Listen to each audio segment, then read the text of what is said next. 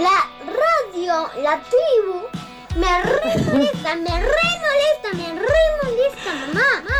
No quiero escucharla más. Cuando estoy llorando no la quiero escuchar. Ni una vez, mamá. Charco. De arena.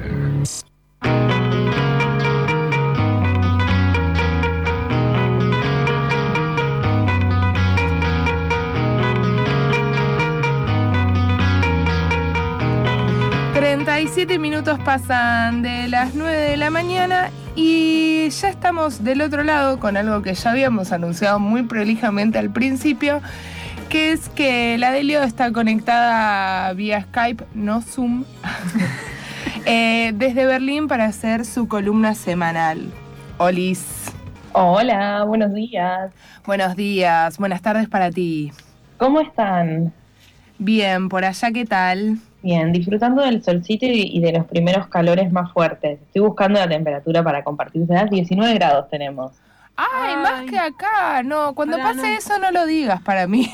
No, porque acá está a punto de llover. Bueno, igual a nivel de temperatura no venimos tan dispares. 16, 8 dice. Pero tener 19 grados en un lugar donde nevaba hace tres semanas ya está re. No, y además hay sol y acá eh, se esperan lluvias de acá hasta el domingo. Ya se extendió. Ah, no, tienen una situación de lluvia alta.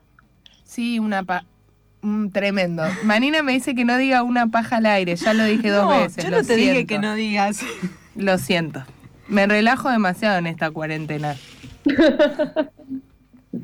Bueno, contanos eh, qué tenés para hoy, que es una columna muy preparada y prolija. No a diferencia del resto, pero esta nos llamó la atención su preparación.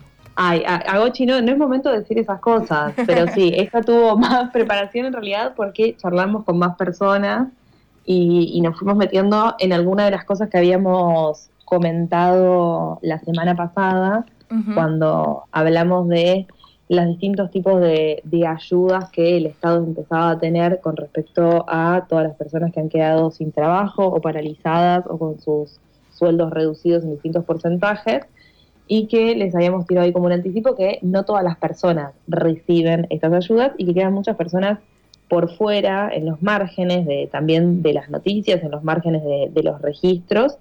Y de alguna de esas personas es que eh, queríamos empezar a hablar y arrancamos con les refugiades, que es un tema muy importante aquí en Europa.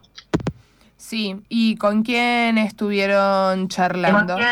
Estuvimos charlando con una activista mapuche que vive aquí en Europa hace muchos años. Ella forma parte del grupo Respect Berlin, que visibiliza y se solidariza con la situación de las mujeres y lesbianas migrantes sin papeles y también de la red de Ciudad Solidaria de Berlín.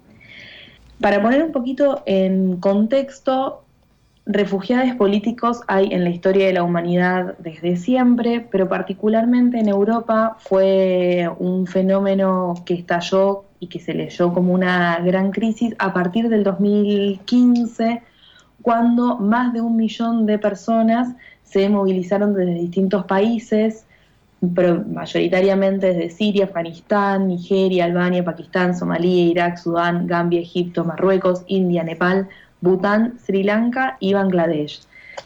Son todas personas que se movilizaban porque en sus países había conflictos armados por las extremas condiciones de pobreza o las constantes violaciones de los derechos humanos.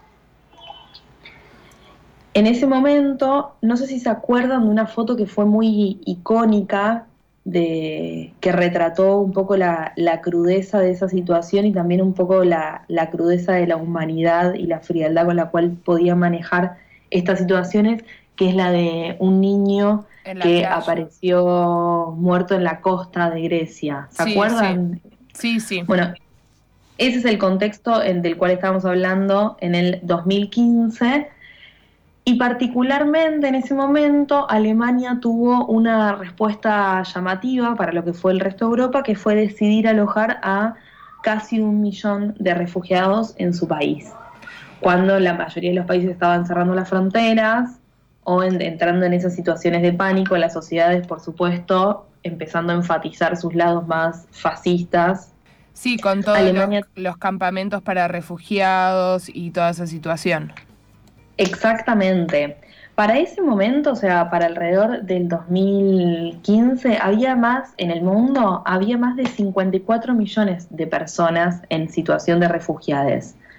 Para también entender los números Wow. y, y las percepciones que tenemos, o sea, más de la población de Argentina, por ejemplo, alrededor del mundo, escapando de sus países por crisis, por guerras y por situaciones provocadas por países externos. O sea, las que estamos hablando, por ejemplo, en toda la zona de Medio Oriente, tiene que ver con las invasiones estadounidenses y, y sus guerras contra el terror, sus llamadas guerras contra el terrorismo a partir del 2001.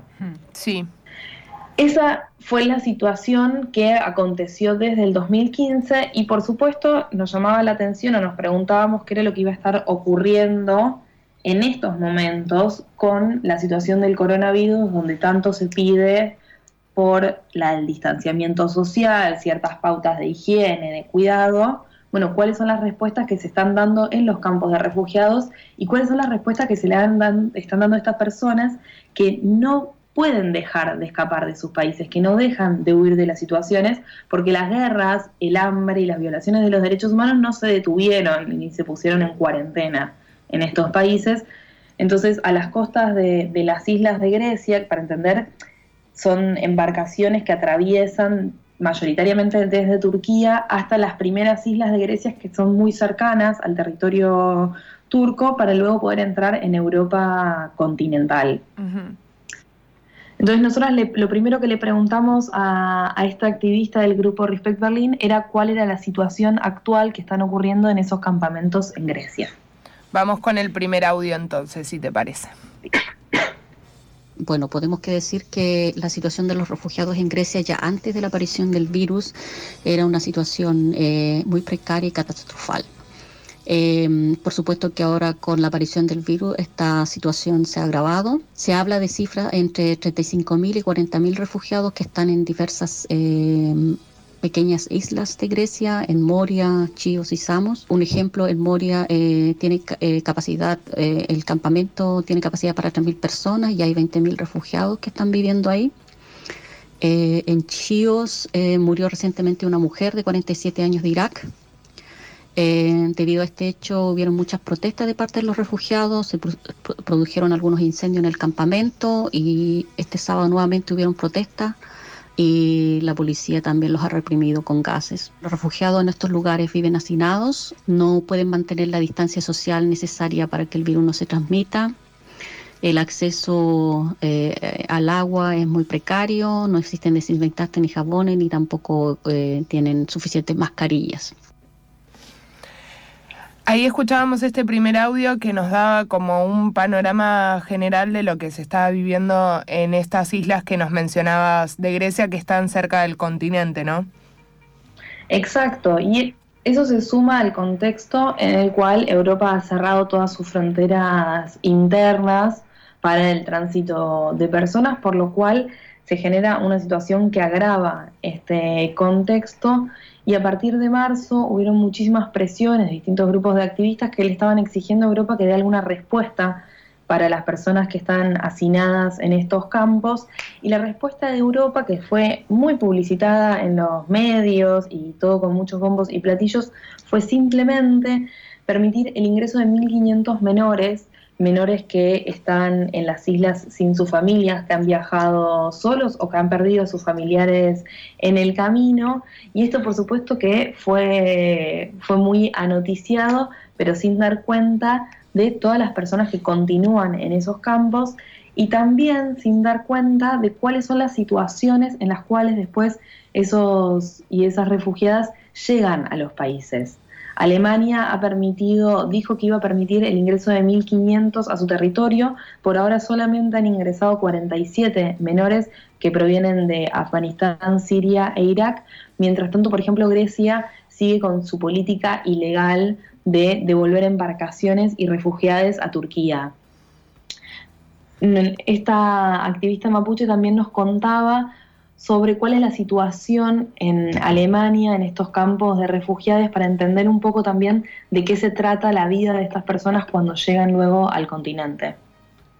La situación, bueno, la gran cantidad de, de campos de refugiados que existen en Alemania son campos en donde la gente, los refugiados o reconocidos y los que están a la espera de, de, su reconocimiento están en proceso de asilo, viven de forma muy hacinada, comparten las duchas, comparten los baños, comparten la cocina. El distanciamiento social es imposible. Estos campamentos están frecuentemente ubicados fuera de las ciudades, donde siempre han tenido problemas de cómo llegar a las ciudades, en, son lugares en donde no hay un sistema de transporte público muy frecuente, hemos eh, sabido el último tiempo más es eh, la situación de los refugiados en Bremen. Hay un, en Bremen hay un centro de llegada que está ubicado en una calle que se llama la Lindenstraße. En ese lugar viven 700, 700 refugiados. Eh, están viviendo en un antiguo edificio industrial. Viven en habitaciones de 6 a 10 personas con ventanas cerradas. En estas habitaciones las paredes no llegan hasta el techo, así que todo el mundo oye a todo el mundo. El nivel de ruido siempre es muy alto, lo que por supuesto provoca también una situación de, de estrés los refugiados solo pueden comer durante horas fijas, en donde se les entrega la comida en los comedores. Y debido al tema del virus, los niños ya no pueden ir a, jugar al patio. El 16 de abril tuvieron la noticia de que hay 33 personas que están contagiadas, que están eh, con el virus. Entonces eh, los refugiados salen a protestar porque el sistema de, este, de los campos de donde viven no proporciona la seguridad sanitaria necesaria para ellos. Están exigiendo el cierre de, estos lugares, especialmente en estos tiempos del corona. Los refugiados no tienen otra alternativa que salir porque o se mueren del virus o se mueren protestando eh, por mejores condiciones para poder protegerse de este virus. Recién escucha... No, decinos, decinos. No, sí, que estábamos escuchando, íbamos el ejercicio de reponer, lo que estábamos escuchando era cómo la situación descripta de cómo viven las refugiadas en, en los campos de, de refugiadas que están a las afueras de las grandes ciudades.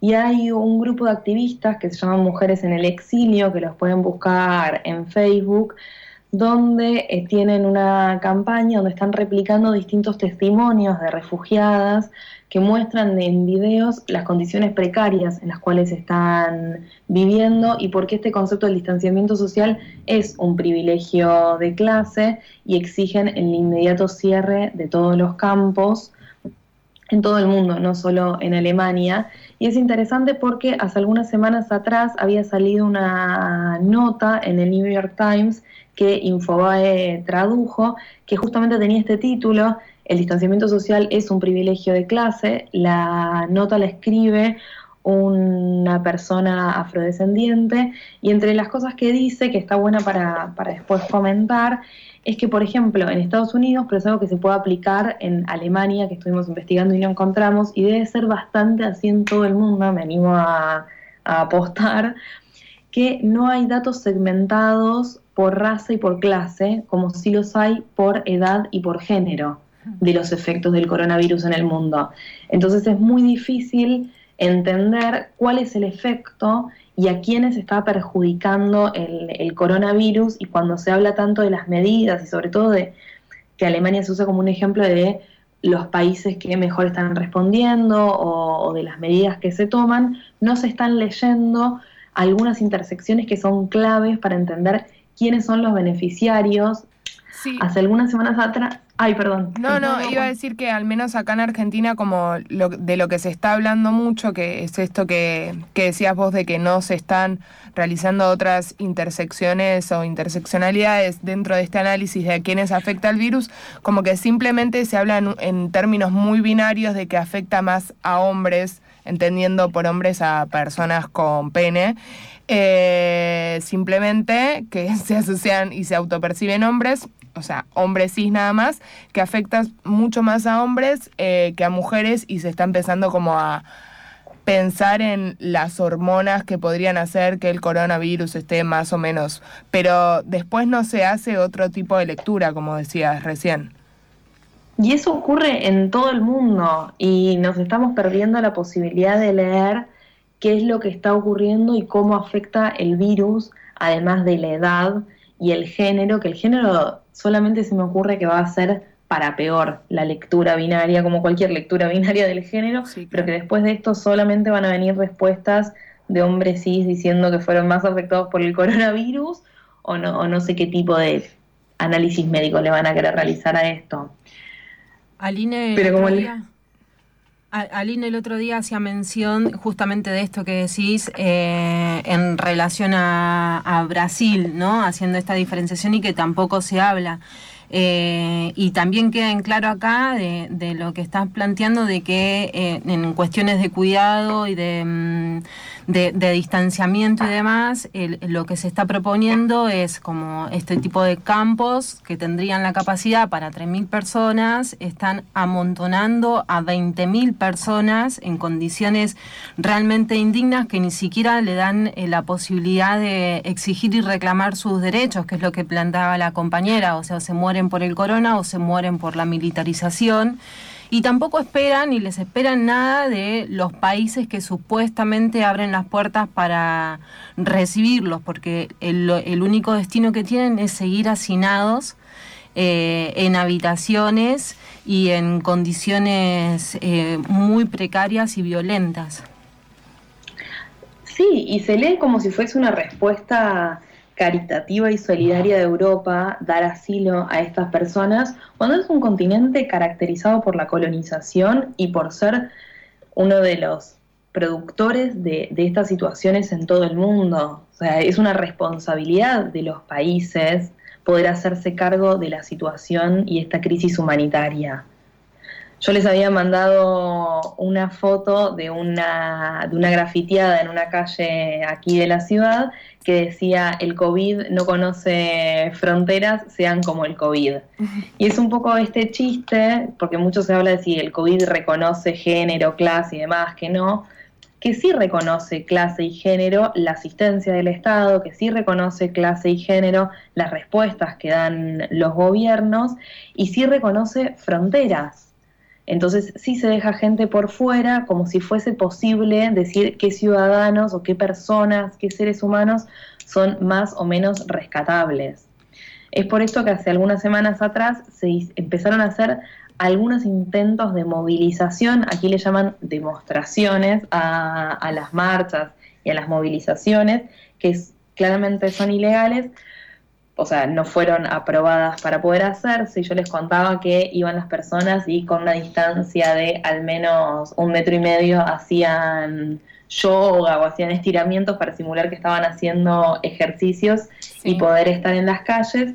Y ahí la compañera nuevamente nos contaba cuáles fueron las, las campañas que se estuvieron haciendo para que el gobierno dé respuesta a estas crisis humanitarias.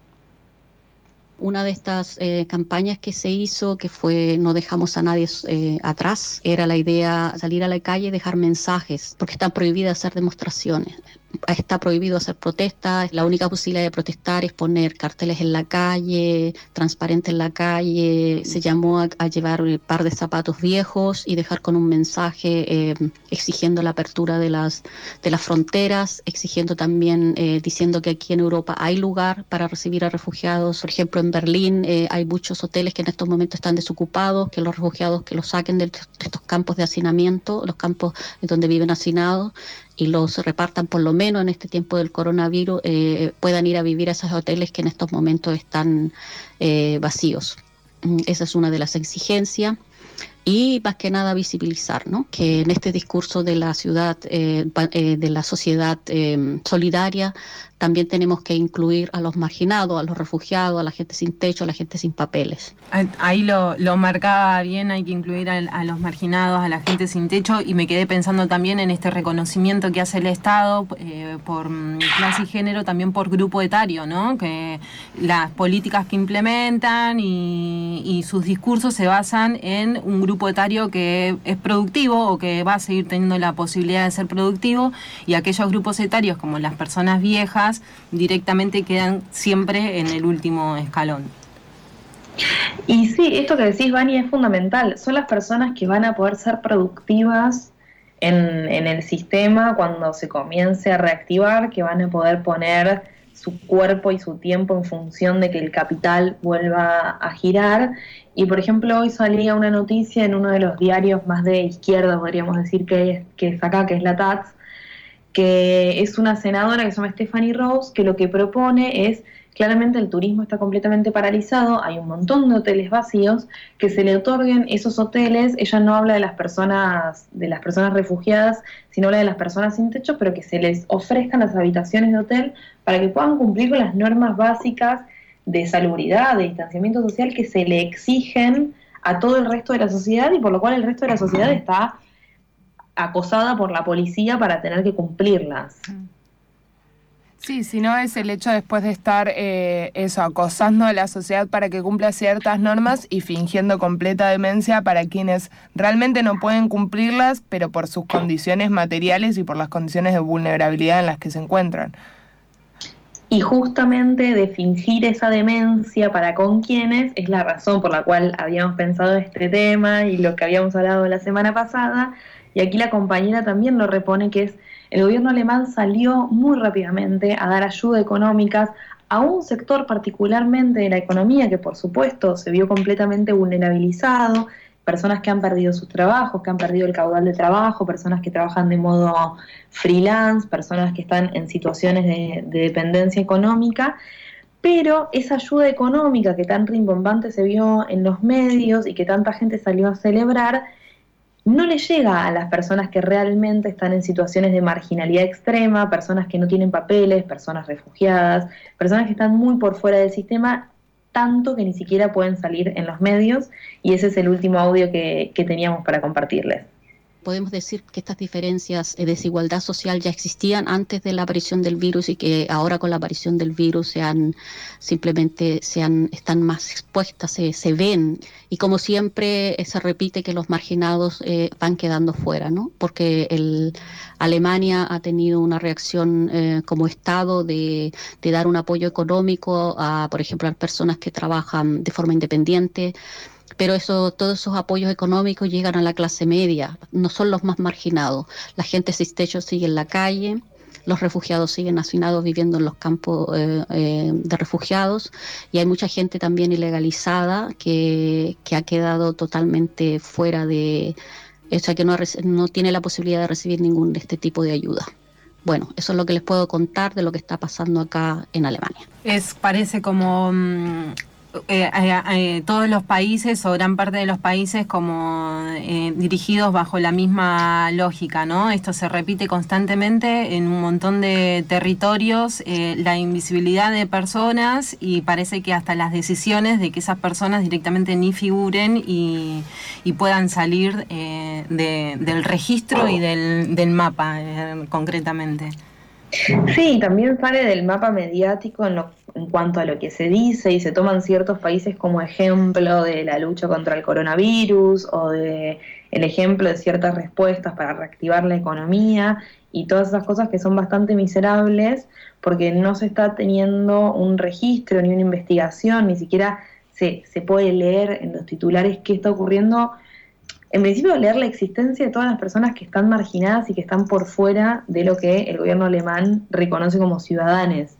Y después, ¿qué ocurre con, esas personas? Y por supuesto que no es algo que ocurra solo acá, sino que se puede replicar y, y leer y percibir en casi todos los territorios y cada territorio va a tener su, su particularidad pero es como decías vos, es una constante que se da en todo el mundo y es el sistema en el cual vivimos. Bueno, muchas gracias, Delio, por este súper informe. No menospreciamos tus columnas anteriores, solo que esta con, con audios... Eh, fue muy preciosa. Es que eh, igual es muy lindo el proceso que estamos atravesando, porque fue como, che, te extrañamos, te estrenamos, queremos hablar con vos, encontremos la manera de poder hacerlo y compartir el aire, surgió medio así y después nos dimos cuenta de que la cosa iba creciendo, se iba profesionalizando y van llegando voces y una mirada que no se encuentran en los medios masivos ni ni, ni en otro tipo de, de, comunicación. Sí, hemos llegado a, a nivel eh, refugiados en Europa y las políticas que se están dando en Alemania, así que es muy interesante. Y para nosotras también, digo nosotras porque está aquí también Caro, que por supuesto estuvo atrás de la mano de la edición, porque como imaginarán yo recorto con los dientes. Eh, para nosotros también es muy interesante que nos acompañen en este proceso porque recién llegadas aquí es ir conociendo también los mapas y, y los territorios activistas y cuáles son las urgencias, las necesidades y, y los activismos que, que habitan aquí, así que es lindo transitar estos caminos. Bueno, sin presiones, esperamos eh, una muestra de otros activismos para la semana que viene. Eso trataremos de hacer. Bueno, les agradecemos por estar del otro lado y les mandamos un abrazo grande a las dos. Un abrazo a ustedes y nos vamos a cambiar la yerba del mate que ya está lavadísima. un beso. Ahí pasaba la Delio junto a Carola que estuvieron trabajando en este informe desde Alemania sobre las políticas de cuidado en este contexto de coronavirus y a quienes se están dejando por fuera. Charco. de arena.